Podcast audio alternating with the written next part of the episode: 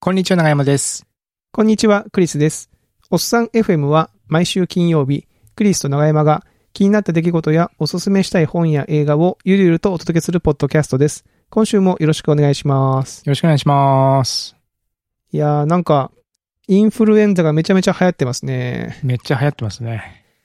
大変ですよ。あの、うちの真ん中のこの中学校は、なんかある日、中学校。うん中学校、うん、ある時、えー、第2学年は学年閉鎖ですっていう、その、おーメールが来学て年閉鎖。学級閉学鎖じゃ年なくて。閉鎖ですよ。学年閉鎖っつって、その、翌営業日というか、学校だから営業日じゃないんだ けど、翌日、土日挟んで翌日に、今度は、え1年生も学年閉鎖ですって言って、あら。で、2年生はその時出てたんだけど、だから2年生にも若干名、その、また、まだ残ってるんで、午後からは2年生も学年閉鎖しますって言って、もう、大変で、もうだから学校から1年生と2年生が消えて、おー本当ね、レインボーブリッジ封鎖できません的な、1年生と2 年生学校入り、来ませんみたいな、そういう感じになってますよ。大変ですよ。まあ受験がね、あの、高校受験の、ああ、そうかそうか、シシーーズンだズンだからもんね。うん。うん。でも小学校とかね、もう学校方面は結構お休みがあったりとか。そうっすよね。いや、僕、うちの子の隣のクラスも学級閉鎖とかあららららやってますね、やっぱりね。で、なんかね、あの、この間、京都府感染情報センターっていうウェブサイトがあって、ほうほう。インフルエンザどんだけ流行ってんだと思って、見に行ったんですけども、うんその2019年に京都でインフルエンザが流行った。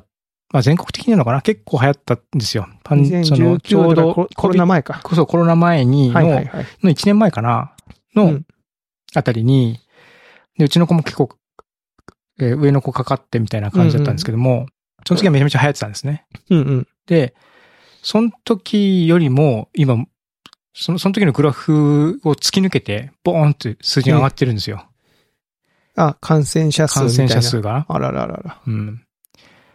で、でも当時は別にその、クラスみんなでマスクするとか、うん。ねね、電車の中とか公共し、交通機関とかでうんマスクするとかっていう習慣とかそこまでなかったじゃないですか。なかったですね。まあね、確そかのに気ぃつける人が気ぃつけるとか、うん。そのぐらいだったんだけども、今はまあ、まあまあね、まあま皆さんあつけてますよ、ね皆さん。そのうんやっぱ敏感ですから。うん、敏感だから、うん。やっぱ咳少し、なんか、ね、調子悪かったら、まあ、家出ないとか、うんうん。マスクするとかってみんな普通にする、してるのにもかかわらず、はるか上を行ってるみたいな感じの流行り方をしていて、うーんすすごいですな、これは。しかも多分、あれですよね。その、最近は、熱が出てて病院行くと、その、なんていうの、インフルエンザの検査もしてもらえなかったりするらしい。うん、かあ、らそうなんですね。なんか、うん、熱の症、熱以外の症状だとこうチェックしてもらえたけど、みたいな話を最近、わかんない。その病院だけかもしれないけど、聞いたりしたかうら、ん実際はもっといたりするのかもしれないですね。その病院が把握してる数みたいな。検査の結果、インフルですっていう把握した数が、そんだけ出てるってことは、もっともっといるいるってことですね。可能性があるんですよでね。京都府のその定点あたりの患者数が、うん。全国の2倍、全国の2倍ぐらいなんですよ。あ、じゃあ京都でめっちゃ流行ってるの京都が、まあ、割と流行っているもみたいっていうのはあるんですよね。なるほどね。まあ確かに多いもんな。話を聞くと。うん。いや、ちょ気をつけなきゃいけないですね。花粉し、花粉も飛んでるからさ、なんかその喉の調子が、 いい、これなんだろうなってね、その、花粉なのいろいろかね何なのか、わかんないですようね。ん。まあ、熱がないから大丈夫だとは思うんだけど。うん。いや、それですよ、長山さん。最近ちょっとね、はい。自分の身の回りに、この私のクリスという名字、クリス姓が、なんかね、結構たくさん、たくさんっていうか、自分史上、結構今集まってるんですよ。いやこれ どうはいうことですかあの、ちなみにあの、広島の名字らしくて、広島には結構いらっしゃるらしいですね、クリスっていあ、うグこの。リスっていうのはうん。だから広島の、その地域にいたら別にたくさんいるんだけど、うん。僕今まで鹿児島から東、まあ大阪、東京と来て、自分と同じ名字の人に会ったことがなかったんですよ。僕もだからクリスさん、クリスさん初めてだもんなあ、。本当に初めて。うん。ああ、嬉しいですね。初クリスってことでしょ。嬉うん。初めてのクリスを、ね、僕が奪ったってことです から、嬉しいですよ ね。うんで、その、で、その、あの、まあ、で今の小学、今の学区に引っ越してきて、で、うん子供が小学校に通い始めたら、その同じ小学校に別のクリスさんがいたんですよ。べおー別の家族のクリスってはいいうはいか。はい。で、しかも、その、町内的にも結構近くに住んでることが分かって、あ、結構近くにいらっしゃるんだなと思ってたんですよね。うん。で、まずここで1でしょ。その、私の、うちの家族をゼロとして、1家族横にいるわけじゃないですうか。んで、えっ、と、少年野球やってて、その、隣の、隣町というか、本当に隣の学区の少年野球チームにも、同じクリスさんがいらっしゃるんですよ。えで、それ、その方は本当に、なん、なんていうの別の学校に行ってるんだけど、うちのすぐ近所、隣の学校だから、近所で、クリス家がいて、ーうん。さらにもうちょっと先にも、クリスっていう方がいらっしゃるのを、あの、表札を見て発見しまして、あこここクリスさんじゃんみたいな。ほうほう で、ほうこんなに近くに3家族もいるのって思ってたら、うん。この間あの、PTA の、その地域の PTA ですかね、ひ結構広い学区の、えー7校、7校、えっと、10校ぐらいか、集まる、その近隣の小学校の PTA の支部会みたいなのがあったんですよ。で、まあ、私あの、今年会長だったんで、うん。出席したんですけど、パッて机の前見たら、前の机を見たら、別のそのなんとか小学校の校長の名字がクリスだったんですよ。おーで、クリス校長って書いてあって、なんか最初間違いかと思って、いやピあれなんか PTA 会長のなんか印刷ミスかなって思ったけど、本当にクリスっていう方で、え、こんなに、今まで、今までゼロだったのに、この数数年で一気にこのね、4家族ぐらい、4、4家系ぐらいがこう、身の回りにポポポポンって出てきて、ちょっと若干の興奮をおーしております。 なんかあれなんですかね。スタンド使いみたいに。何 そんな、あ惹かれ合うってうんひ うんクリスがクリスにこう光り合ってどんどん近づいてくるみたいなのあれですかね。あるのかな。あの、ちょっとずつ集まってくると、その、なんていうの、重力みたいに、うんこう、だんだんエネルギーが強まってき エネて、ルギーが詰まってい くの。い二次関数的にどんどん人が増えていくみたいな。や、確かにね。あの、だったらもっと集まってほしいですね。ううんん。なんかあの、京都の地名で、小さいクリスって書いて、小栗スっていう地域があるの知ってますうん高山さあん。、知らないです。あ、知らないですかあの、小栗ス、小栗スってあの、あるんですよ。で、僕の中で、あの、やっぱ、あた、頭文字に、こう、小ってつくと、やっぱ、大ってつく人もいるのかなと思って、大クリスみたいな人を探してみたくなるなるじゃないですか。昔、あうの、ん世界史で大ピピン、小ピピンっていうのをはいはい はい習はっい。た時に、すごい衝撃を受けてて、私は。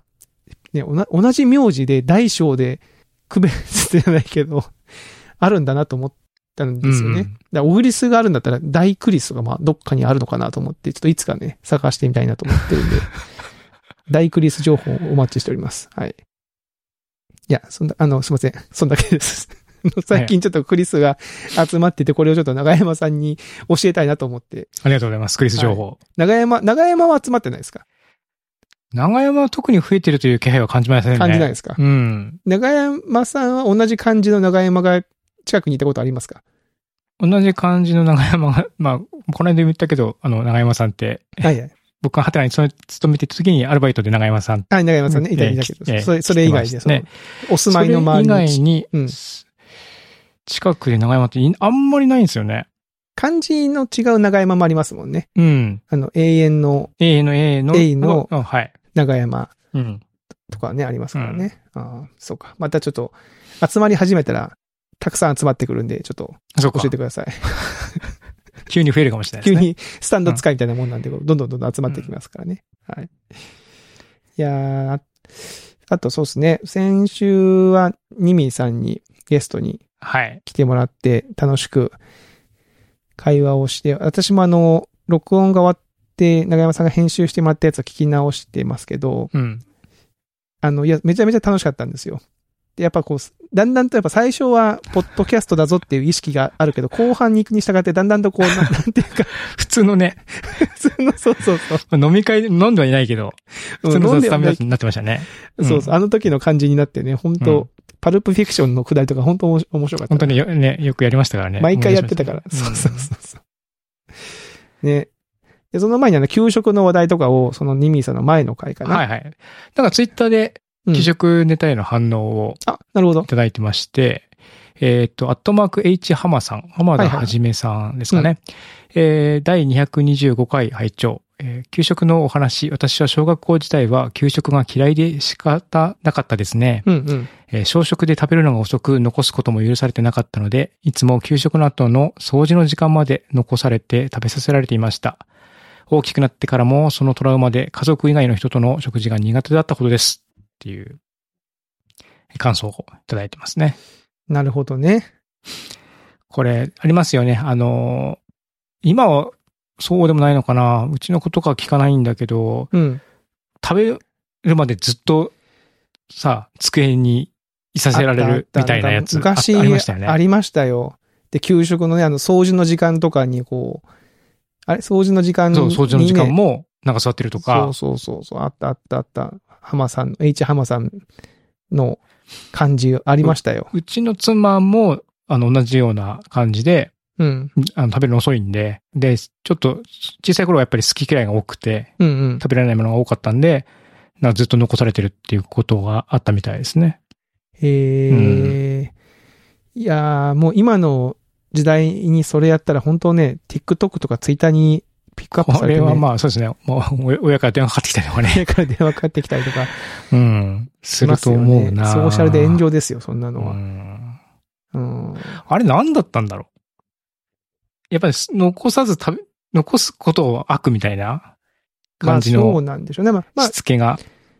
まあ言ってもその戦後何十年っていう世界だし、その日本言っても、その、まあうん要は、国全体がまだそのまぶ貧しかった頃は食べ物が貴重であったみたいな。うん。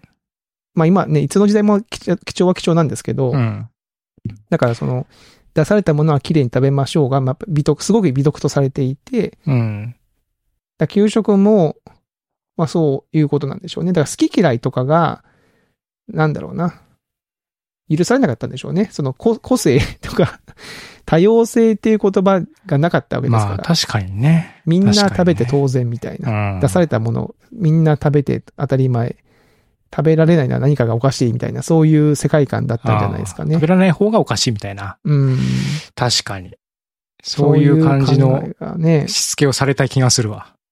うん。うん。いや、でも本当ひどい話ですよね。給食が嫌いで仕方なかった。あの、ちなみに、あの、あれですよ。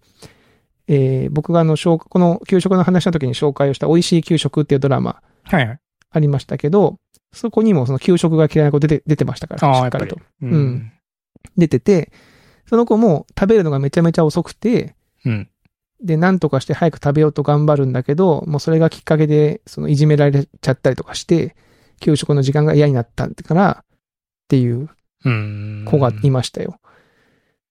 で昔から、昔からもそういうのあるんでしょうね。うんううん嫌ですね、給食な。なんかそうね苦手な給食とかありました、長山さん。食べられない給食とか。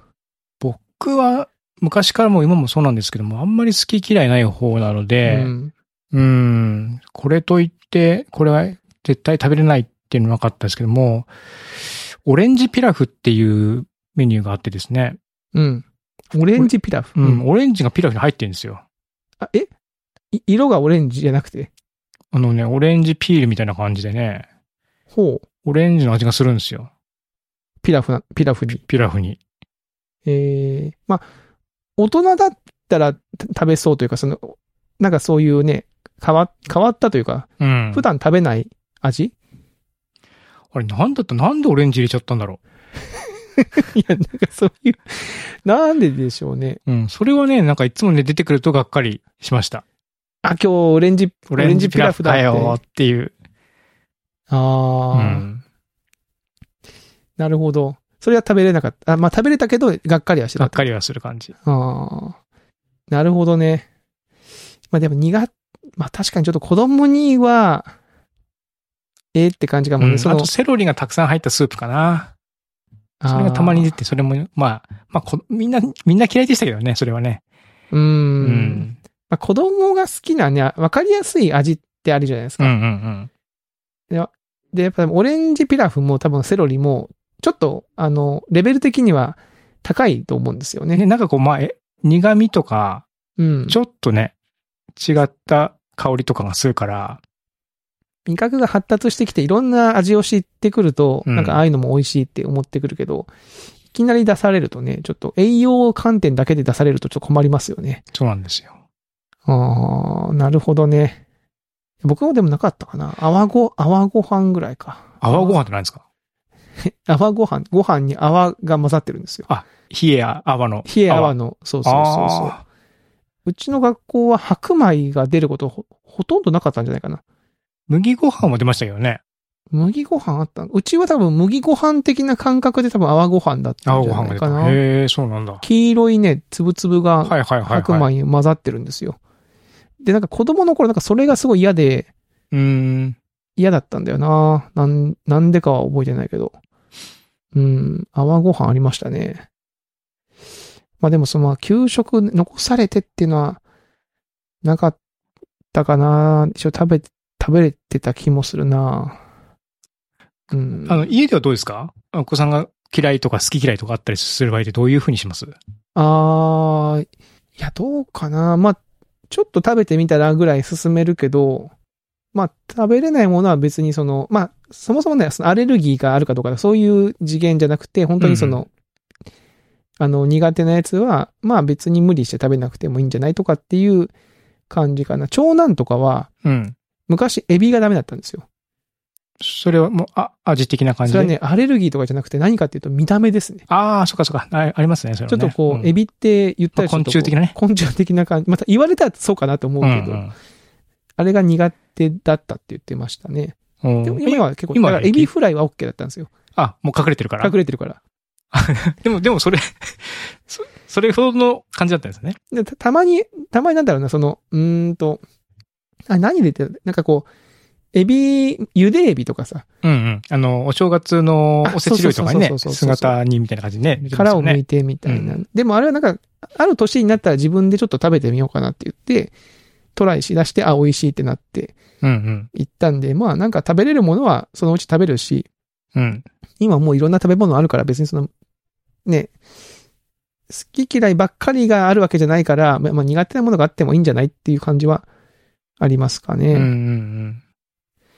まあ僕も、僕もほとんどなければ魚介系のがちょっと苦手意識が昔あったんで、うーん。あの、焼き魚とかね。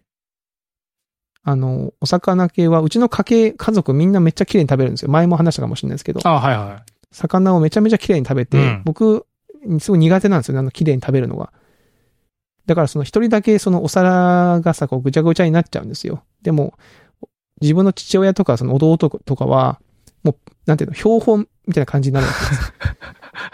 骨だけが、骨だけがあの、コロでッと残ってるみたいな。そうそう。で、それだけだったらまだいいんだけど、そのなんかマウント取ってくるんですよね。うん。ああ。あれがすごい嫌で。 なんか食べれてない、まだ残ってるんじゃないかとかう、んうんうん。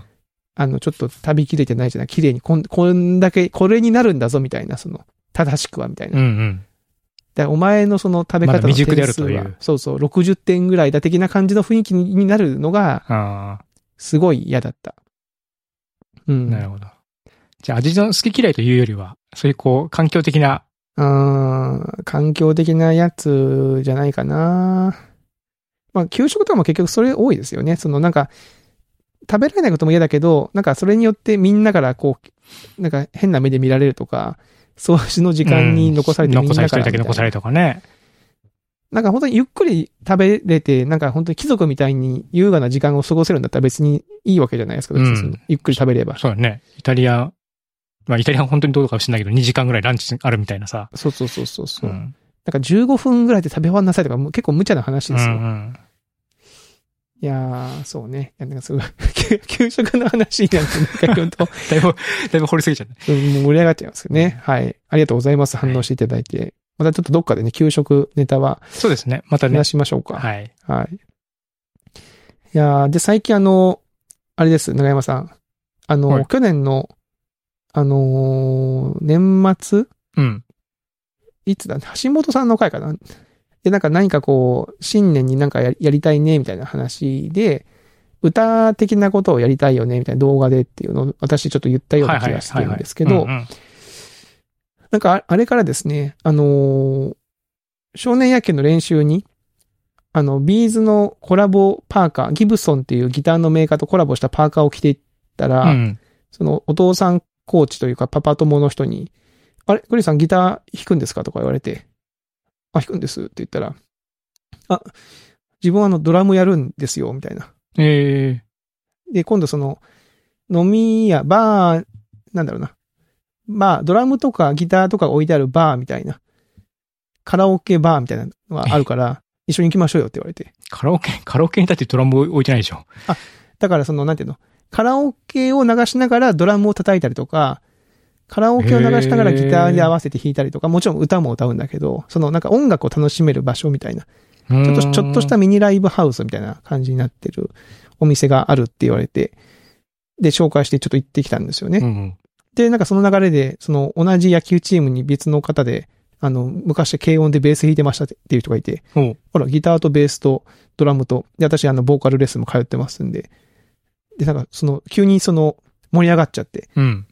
じゃあちょっと、スタジオ借りて練習しましょうって言って、 えー、い行ってきたんですか行ってきました。おうで、課題曲どうしましょうかって言ったら、その、軽音をやられてたっていう方が、いくつかその簡単そうなうん。進行が簡単ですよこの辺の曲はって言って、こう、リストを5、6曲出していただいたんですけど、まあ、結構、確かに簡単っていうか、まあ、覚えやすいんですけど、早いんですよね。で、うんうんうん今やっ、てるのが、えっ、と、モンパチの小さな恋の歌、おうとおうえー、ワニマのやってみようっていう曲と、えー私がちょっとリクエストしたビーズの Easy Come Easy Go と、おうえーバウンディのチェインソーブラッドっていうあの、チェインソーマンのエンディング曲のはいはいはい。 4曲ぐらいまあ課題曲にして練習してるっていうおー感じになってるんですけど、 僕はあのギターとボーカルなんで、あの、で、かつ、私自身は別に軽音でも何でもなくて、ギターもそんなに上手いわけでもないから、一番練習しなきゃいけないっていう。で正直、全然やばいっす。もう歌えない、ギターを弾きながら歌ができない。あ、弾きながらも歌うのが。もう、む、無理ね。メロディーのリズムに手が持ってかれちゃいます。そうっすよね。うん。で、一応 YouTube に、えー、なんだろうな。ちょっとなん、練習してる様子とかをアップしてますけど、あ、Vlog の方に、えっ、とね、Vlog のね、そう、こう、なるべく見つかんないようにこっそりアップしてるんですけど、 別に聞いてもらってもいいんですけど、まあ、それは本当に1回目の練習、スタジオ練習に行って、うん、うんで、僕がもうちょっと歌いながらギター無理ですってなったんで、えー、その、なんだろう、パワーコード、コードをジャーンジャーンって弾きながら、はいはいはい。それだけにして歌を歌いまし、歌ってみましょう、みたいな感じでやってるやつと、うん。あと、まあ、家でその、エフェクターを買ったんですよね、今回そのバンドに合わせて。おーエフェクターってあの、ギターの、エレキギターの音をこうなんかいろいろとこいろいうろ変えてね。変えてやるやつ。それやったらめちゃめちゃ楽しくなっちゃって、うん家にオーディオインターフェースっていうそのね、その、マイク入力とかギター入力をいじれる機械もあるわけじゃないですか。うんうんうん。このポッドキャスト撮ってるやつね。そうそう。で、手元には MacBook があって、ガレージバンドっていう、ああ、確かにソフトがあるレコーディングできちゃうと。おっと思って、うんうん。あの、下手くそですけど、なんか、あの、その簡単な曲をちょっと弾いてみて、歌も入れてみて、その、パブリッシュしてみまして、その、一曲こう。えー、あ、本当だ。でもね、ドラムがね、すごい、その、ガレージバンドのドラムがやばいね。あ最初から入ってるやつ。最初からね、そなのんかね、音源みたいなガレやーつジバンドのドラムは、えっとね、なんかキャラ、キャラクターがなんか何人かいるんですよ。その、ドラマーの人が。えー、ドラマーを選ぶの、その、なんかロックの人とか、ポップスの人とかっていう人をうんうん。で、その、さらにその人と、のと掛け合わせてその叩き方があるのかな。で、それをこう、そのタイムラインみたいなところにこうドロップしてポッて落とすと、本当にその、テンポに合わせて、このビートを刻んでくれて、で、それをこう、へーぐぐぐぐっとこう、引っ張っていったり、その、 すると、なんか、適当におかずをこう足してくれたりするんですよね、その、ドラムの。おーすごい、すごいなと思って。で、なんで、まあちょっとこの、しばらくバンド活動始まったんで、ちょっと練習しつつ、まあ YouTube の方にも、なんか、下手、下手歌をちょっとずつアップしていこうかなという感じになってる最近ですね。えー、すごい。ちゃんとガレージバン ド。映像、ちゃんと歌ってる様子も撮ったや別撮りしたやつが上に乗って。うんあの、すちょっと待ってると下にコーラス、コーラスの私も出てきますから。 よく見るやつ ね。あ、本当だ、出てきた。出てきた。いや、そうなんですよ。まあ、そんなにうまくないんですよね。あの、やった、あの、使ってみて、ボーカルもなんかこう、録音してみたけど、ポッドキャストの録音と歌の録音ってまたちょっとこう、パラメーターがちょっと違ったりとかうんうん。するし、普段僕はその、ポッドキャストの編集もやってないから、どう、どうやってやるのがああ、いいのかな編と集とかね。そう確そかうにね。思いながらやってましたね。うん。まあちょっと、あの、お耳汚しになると思いますけど、またちょいっいとですね、こう。でも。 早速、じゃあでも音楽活動、年初にそうそうそう。やるっつって、ね。はい。言ったことを早速やってみております。えはい。まあよろしければ、またちょっとお付き合いくださいというのと、おっさん FM の何かをつ作りたいなと思いました。ーおうはい。僕もね、ブログね、実はね、内緒で書き始めて。お週なにるほど2、3投稿ぐらいしてるんですよね。あの、僕も、長山さんのブログを内緒で読んでます。マジですかそれはあの、セコンさんのブログで紹介あさそうれそたうってかそら、ううん、そうそう、紹あ介そこさ経れ由るで。あ、うん野山さん、始めてんじゃんと思ったけど、なんか、あの、ソーシャル反応ボタンとか、あ、そうそう、全部切ってる。全部切ってるでしょ、うん。だから、購読すらできないから、うん。ただ、あの、本当に、あの、なんだろう、URL じ、直打ちじゃないけど、うん見に行って、あの、見てますよ。ああ実は。りがとうございますだから、見てることを伝える術がない から、そうそうそう。なかなかね、あ、見てますってね、たたまに、あの、ブログが引用されたりとかして、ちょっとびっくりする。びっくりする。あ、なるほど。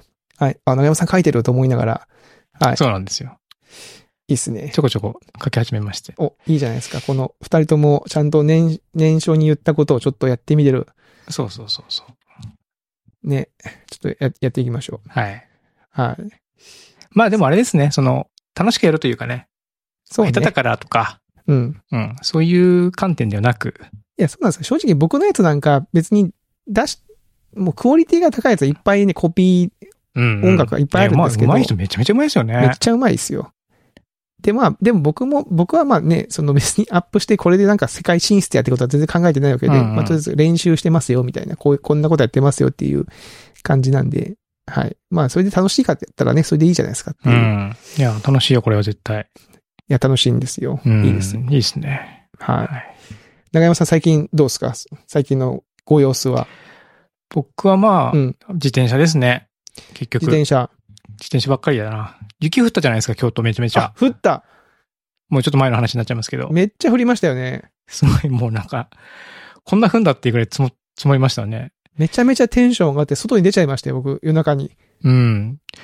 なんか僕、その日だから僕、雪降ってる時に、ちょっと本屋さんに用事があったんで、本屋さん行って、帰りめちゃめちゃ吹雪で、 これ、ちょっと、少し身の危険を感じるなっていうぐらい吹雪いてて、ブオーって吹いて、それ何時ぐらいですか、昼、昼とか、いや、夕方ですね。夕方ぐらうい。ん。あー5時ぐらい、5時とか6時とか。うん。うんうんで、そっからバーって強くなって、で、数時間後にはもう積もってるみたいな感じだったんですよ。いや確かに。うん。で、そのテンションでまだまだ降り続けてたから、次の日どうなるのかなと思ったらめっちゃ積もってて。うんうんうんうん。 で、もうこれはもう自転車乗るしかないと思って。え、ちょっとそこの、 そこのつながりはよくわかんないけど、まあ、そうか。え、雪、雪の中ってチャリンコ、自転車乗れるんですかマウンテンバイクだって。マウンテンバイクだったら割と行きましたね。行けましたか、ういん。や、結構なんかツルツル、あの、なん滑だろうる。、滑るというよりはね、抵抗で進まなくなる方がそっちあなりんましただ。ね。うん。そうか。その、ファーストトラックというか、はいそはのい、誰も踏み込んでないところ、圧雪されてないところは、自分でこうグリグリ押してから、その圧雪しながら進まなきゃいけないんですけども、結構抵抗が大きいんで、砂地とか水の中走ってるような。そうそうそう、めちゃめちゃ重い感じでした。はいはい。うん。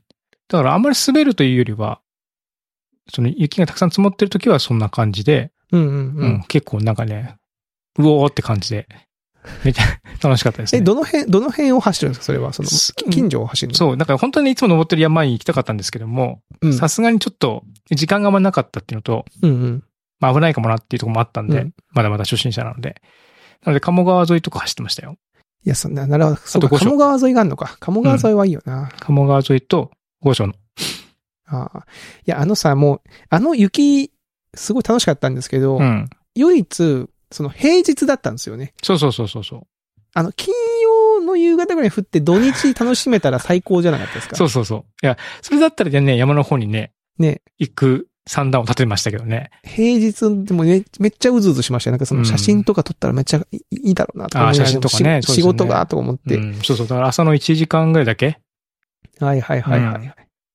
へえ。で、鴨川沿いをこう、走った、土手のところとか走ったんですかこの間みたいにこそうそうそうそうそう。まあ、はいはいはいあのあんだけ、まあそうですね。あんま急なところは乗んなかったりは、乗んなかったですけども、う。うんうん。まあ、あの辺走って、誰もいないわと思って、写真撮ったりとかしてて。うん楽しそう。めっちゃいいなこれは、これはね、ね、楽しかったな楽しかったですうー。ね。うんん。もう本当にその、あんまり人もいなかったんですかその周りに。人ほとんどいないですね。うーん。同じようにこう、自転車乗ろうっていう人はいなかった。いなかった。自転車乗ってる人はいるけども、なんか、まあ、明らかにが、今から頑張って仕事に行くみたいな感じだそうか。ったんで、うん。そううんだ道路、だからその、いわゆるアスファルトで固まってる道道路でひ、車が通ってるところはもうツルッツルで、そこは怖かったか、ぐらいですかね。ああ、うんはいはいはい。なんかあの、本当雪が降って、止んで、次の日の夕方とか、次の、次の日とかの、影が、影になってるところの道とかめっちゃ凍ってませそんうでそうした。そう。すごい凍ってた。あれ怖かったですうよね。ん。久しぶりな感じでしたね。ううん。うちの子もなんかつるつる滑りながら学校に歩いて行ってましたよ。そうね。結構ね、うんずっとやって転ぶからね。そうね。うんその後に、もうだいぶ市街地は雪が溶けてるって状態になってから、うちょん。っと山に行きましょうってお誘いを受けて、自転車で行ってきたんですけども、結構た、最初なんかね、登り始めの時は結構溶けてるなーって感じだったんですけども、まあ、割と山の上の方はバリバリ雪残ってて、ほうほうほうほうほう。で、そこはもう結構、あれでしたね。辛か った。まず坂、坂出しってことそ坂だ。の、登りが辛かった。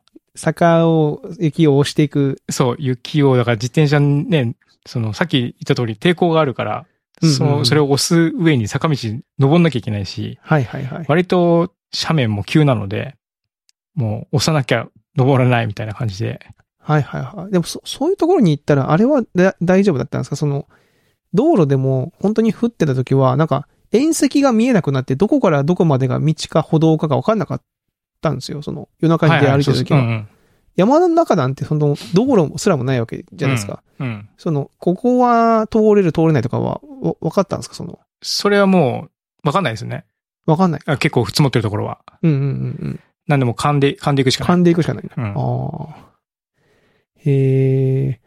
まあでもそういう未開の、なんか、切り、切り込んでいく感じ楽しそうですね、うんなんかね。いや、僕以外の人はね、そこ何回も言ってるから、割と慣れた感じなんですけども、僕はそ、そ、今回行ったところが一番今までで高いところまで登ったって感じなので、ほうほうほう。割と体力的にもしんどいし、ほうほうほあうと。初めてだから全然こう、こそのペースがわかんないですよね。うんうんうんこっからどのくらいあるのかっていうのがわかんないから、うん、それが結構辛かったですね。うーん最後ラッセルみたいな感じでなんかもう、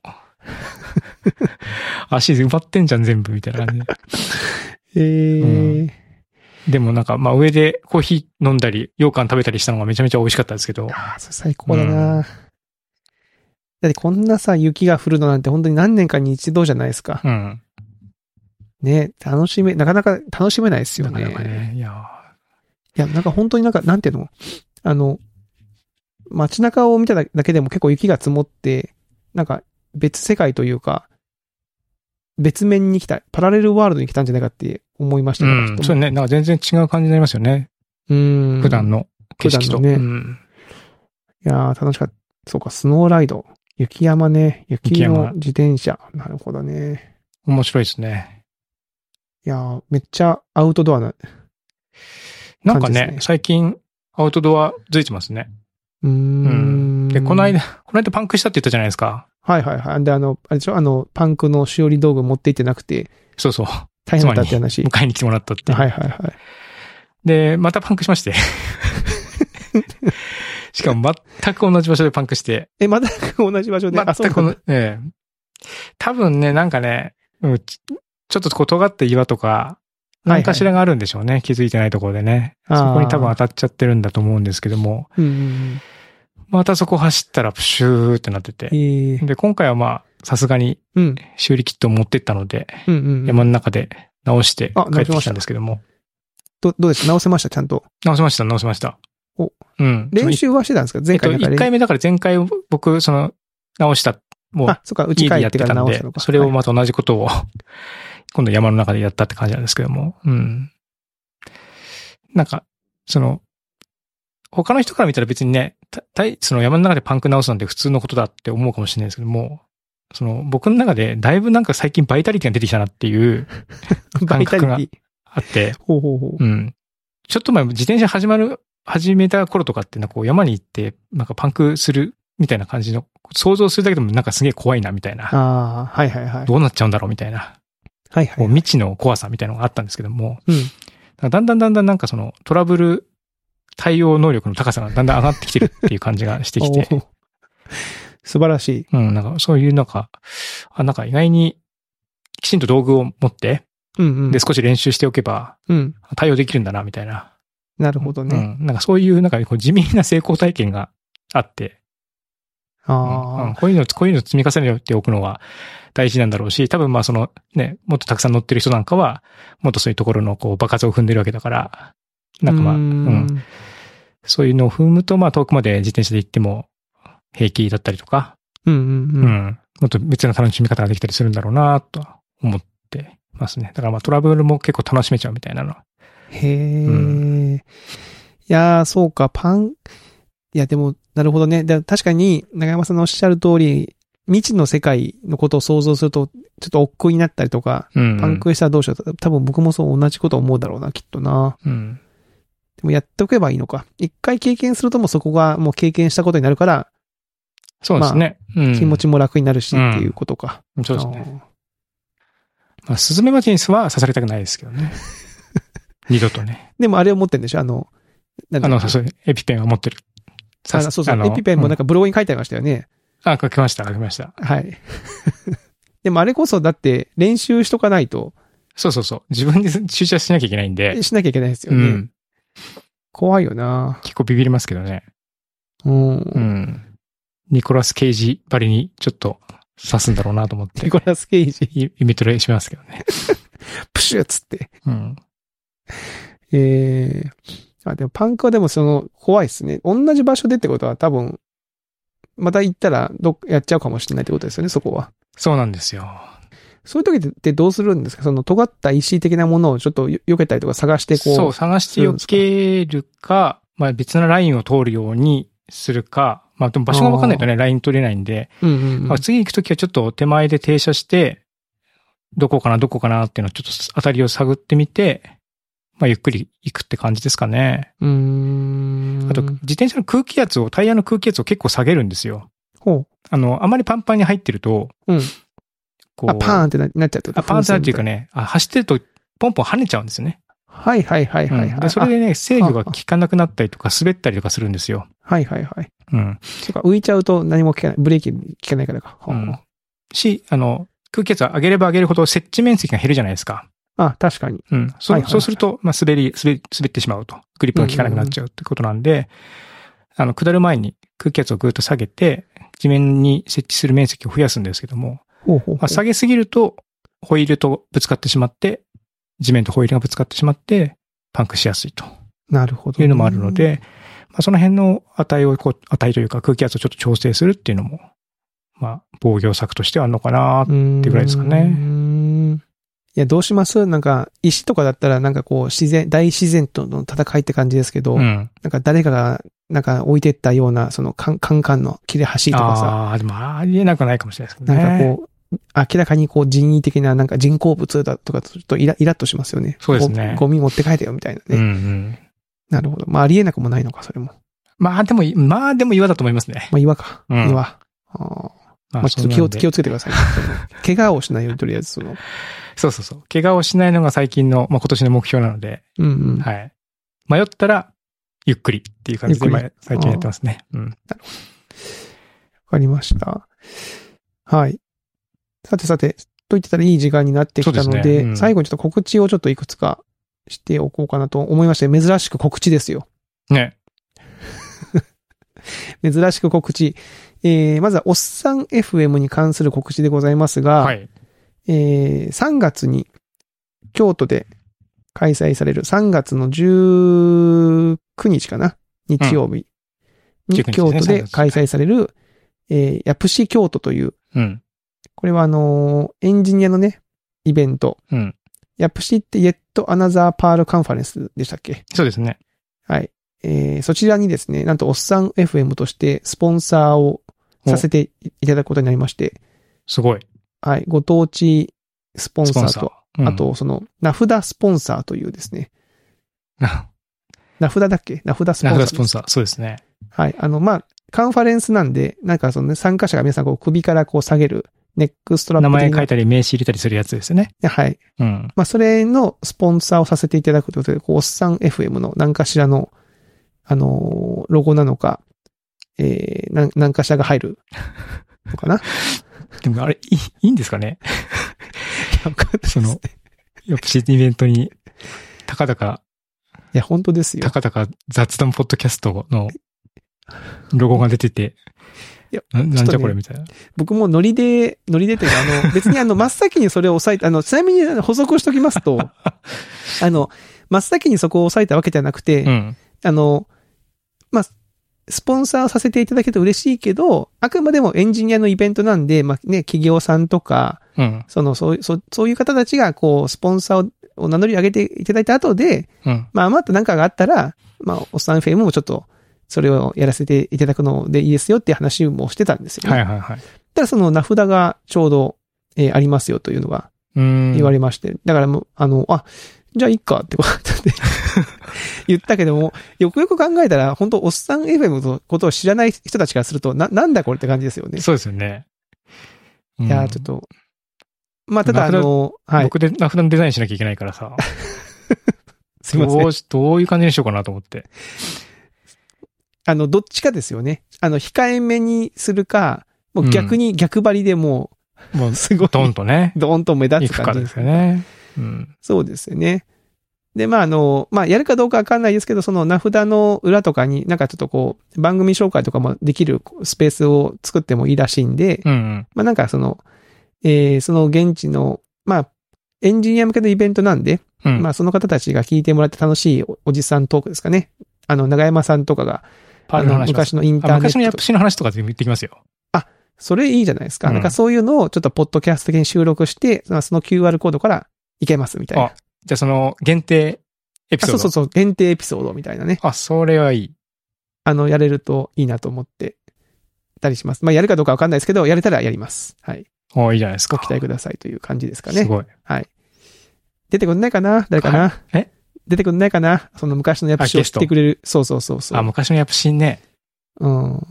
ラリーボールとか ね。出てこないかな。出てくる。 踊りタンとか。踊りだとか。うんあと、直屋さんとか出てほしいんだよな。ああー、ナオさんね。まあ、わかんないな。む難しいかもな。ううんん。ちょっと、わかんないですね。雰囲気はね。はい。まあまあ、そういうちょっとエピソードを、はい、えやりたいと思ってますので、よろしくお願いします。はい。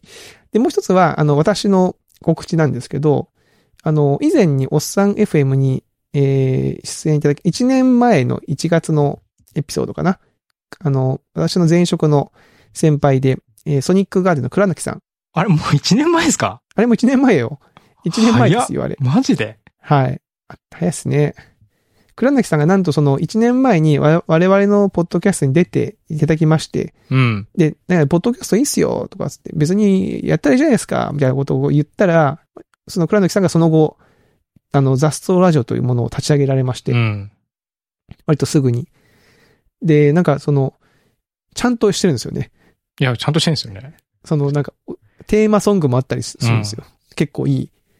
で、あの、楽天の、えー中山さん、あの、学長というあだ名で呼ばれてますけども、はいお二人でやられてる雑談ポッドキャストがあって、それにゲスト出演をですね、クイさんが。はい。この2月でやってまして、毎週水曜日に、えー更新されていて、えー第1週、第2週、第3週までかな。前編、中編、後編ということで、公開をしておりますので。